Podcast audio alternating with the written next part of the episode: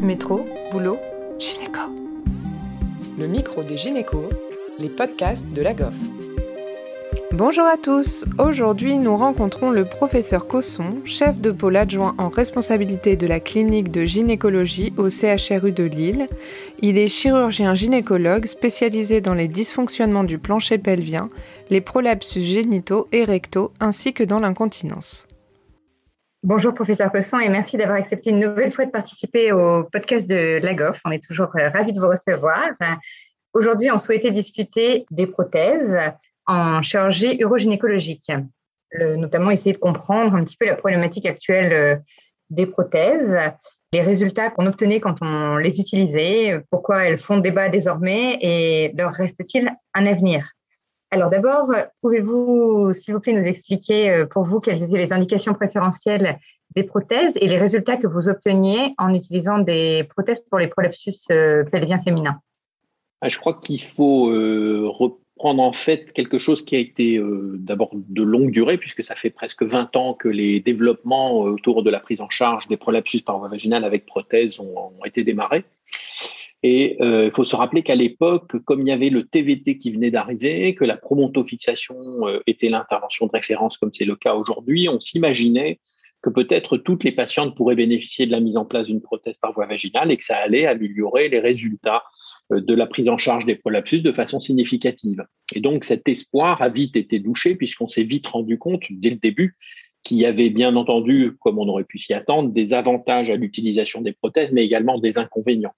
Ça a été très bien illustré au fil du temps, puisque c'est une des techniques opératoires qui a été finalement les plus euh, évaluées. Hein, c'est prise en charge en particulier de la cystocèle par une prothèse sous-vésicale posée par voie vaginale. Et il y a eu de nombreuses études randomisées qui, au total, si on prend tout ce qui a été euh, décrit, euh, on observe deux choses un bénéfice très net à l'utilisation des prothèses comparé aux techniques précédentes, qui étaient des techniques de plicature ou de colpectomie simple, avec en gros presque deux fois moins de réintervention pour récidive de cystocèle déjà dans le court terme. Donc ça, un bénéfice que tout le monde a observé dans les études randomisées à l'utilisation de prothèses. Mais dans le même temps, un gros inconvénient, même pire, l'inconvénient est même pire que le bénéfice, puisqu'on avait un taux de reprise opératoire, de complications qui était de plus de 2,3 fois plus important que euh, quand on lui mettait en place une prothèse que quand on n'en mettait pas. Et donc, au total, on avait des patientes qui étaient réopérées pour des complications de ces prothèses, qui, donc, dans une proportion trop importante pour qu'on puisse l'utiliser vraiment en première intention. Donc, assez vite, euh, finalement, les prothèses ont été indiquées plus dans l'utilisation, dans la prise en charge des prolapsus récidivants. Il a été assez vite abandonné l'idée d'utiliser les prothèses pour tout le monde, mais de se concentrer chez des patientes qui étaient plus particulièrement à risque. Et donc, les patientes plus à risque, ça peut être des patientes avec des très gros prolapsus, mais ça peut être aussi des patientes qui ont déjà bénéficié de plusieurs chirurgies de prolapsus et chez qui on se retrouve un peu sans autres solutions que d'essayer ce type de technique. Donc, euh, dans une deuxième phase, je dirais, après la phase d'évaluation et de découverte des techniques, on a vite orienté, les recommandations des sociétés savantes étaient d'utiliser les prothèses dans les cures de prolapsus par voie basse chez des patientes présentant des récidives de prolapsus génital. Et en dehors de, des reprises chirurgicales, est-ce que vous constatiez euh, d'autres complications et à quelle fréquence? Ce qu'on a observé très vite, euh, c'est alors différents types de complications. Certaines étaient faciles à observer. Par exemple, en post-opératoire, il arrivait qu'il y ait des troubles de cicatrisation, ce qu'on appelle une exposition de prothèses. Les expositions de prothèses, on les voyait bien, puisqu'en post-opératoire, on voyait une petite zone mal cicatrisée et un petit peu de matériel. C'était pas non plus les complications les plus compliquées à prendre en charge, puisqu'il suffisait d'aller réséquer partiellement la prothèse dans la zone d'exposition et de refermer le vagin pour les traiter. Donc, c'était pas techniquement très compliqué, même si ça a obligé la patiente à repasser au bloc opératoire, de prendre en charge ces complications. Et on a découvert au fil du temps qu'il y avait également des complications beaucoup plus difficiles finalement à prendre en charge secondairement, qui sont par exemple les patientes avec des douleurs euh, chroniques. Alors heureusement, c'est pas des complications euh, qui surviennent de façon fréquente. D'abord, sinon on s'en serait rendu compte euh, sans doute plus vite. Mais même si ça n'arrive qu'une fois sur 100 ou même qu'une fois sur 1000, une patiente qui va être handicapée par des douleurs chroniques, chez qui la prise en charge secondaire devient difficile parce que si on n'est jamais certain que les douleurs chroniques soient liées au matériel et au corps étranger que représente la prothèse secondairement, à ce moment-là, la prise en charge est beaucoup plus délicate, techniquement plus difficile sur le plan chirurgical et le résultat est plus aléatoire également de cette prise en charge. Donc ce sont surtout ces complications-là qui, dans le fond, ont été responsables à distance du retrait de ces matériels sur le marché français, en tout cas.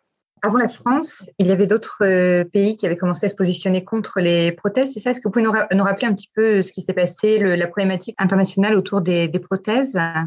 Je crois qu'on a vu un phénomène qu'on voit un petit peu à chaque fois qu'il y a un engouement pour une technique opératoire. Les gens s'imaginent qu'une technique euh, peut être appliquée dans toutes les indications, dans tous les cas et par tout le monde hein, également. Et il y a eu une espèce de tentation d'utiliser ça chez trop de patientes chez toutes les patientes, pratiquement, dans, un premier temps, hein, comme je le disais tout à l'heure, mais également que ça soit utilisé par euh, tous les opérateurs. Et beaucoup de laboratoires qui ont vendu ces matériels ont finalement poussé euh, à la consommation en disant que c'était facile à poser, que l'apprentissage était rapide et que finalement n'importe qui pouvait facilement euh, se retrouver à poser ce type de matériel. Et je pense que euh, on est un peu responsable dans le sens où nos sociétés savantes, où nous nous sommes peut-être laissés un peu grisés par ce type de de discours, hein, et puis par ce type d'envie. Euh, il y a toujours un intérêt quand il y a une nouvelle technique. On est content d'avoir des solutions techniques pour des patientes qui peuvent avoir des échecs, par exemple. Et donc, on s'est retrouvé avec des gens peu entraînés qui se sont mis à poser les prothèses. Et on voit ça très bien dans les études randomisées dont on parlait euh, tout à l'heure, puisque par exemple, dans les études randomisées qui comparent la mise en place d'une prothèse sous-vésicale et des techniques classiques, dans le groupe des prothèses, le taux de complication varie du simple jusqu'à 20 fois plus selon les équipes qui ont utilisé ces matériels.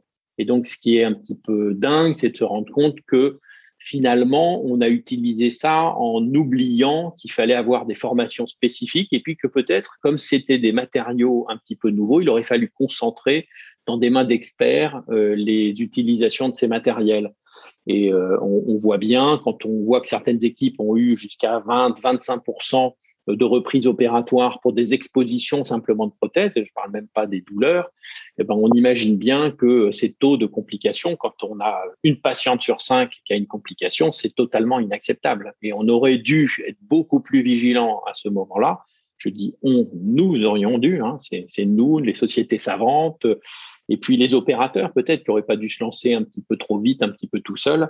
Mais c'est facile à dire, hein, bien sûr, euh, après coup, euh, dans des situations où euh, les produits avaient leurs autorisations d'utilisation sur le marché, où il y avait des sociétés qui poussaient un petit peu à la formation et à la consommation derrière. Bien sûr. Est-ce que vous pensez aujourd'hui, en 2021, que les prothèses ont encore un avenir?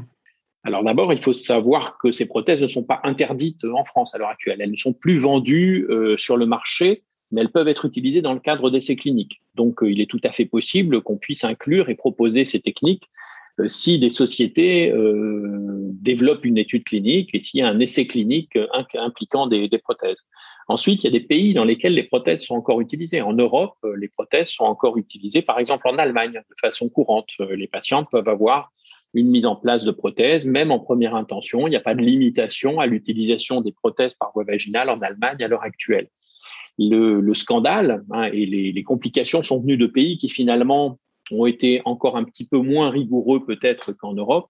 Et si je parle particulièrement des États-Unis, de l'Australie, de la Nouvelle-Zélande, et c'est peut-être pas qu'une question non plus de, rigueur d'utilisation ou de parce qu'on on a vu bien sûr d'un côté qu'il y avait par exemple des chirurgiens qui utilisaient ces produits qui réalisaient euh, deux poses par an. Donc euh, quand on fait deux chirurgies de prolapsus par an, ben, même sans mettre en place une prothèse, ben, c'est sûr que techniquement on est moins au niveau. Et si en plus on utilise un dispositif médical qui présente un petit risque, eh ben on s'expose à ce type de complications.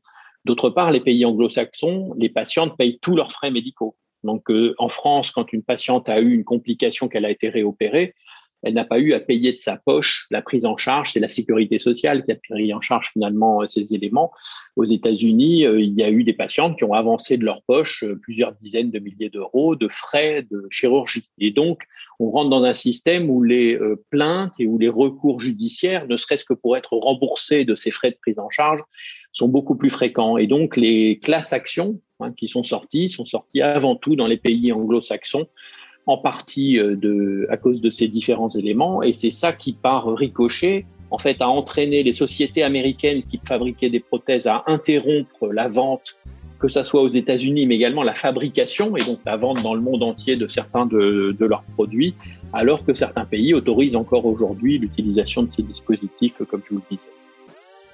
Merci au professeur Cosson de nous avoir partagé ses connaissances sur les prothèses synthétiques utilisées pour les prolepsus pelviens par voie basse et à Océane Pêcheux pour avoir animé cette interview.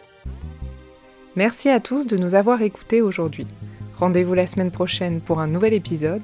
Vous retrouverez toutes les ressources et références de ce podcast dans la description et surtout, n'hésitez pas à vous abonner à la chaîne, à lui accorder 5 étoiles, voire même à en parler autour de vous. Métro, boulot, gynéco.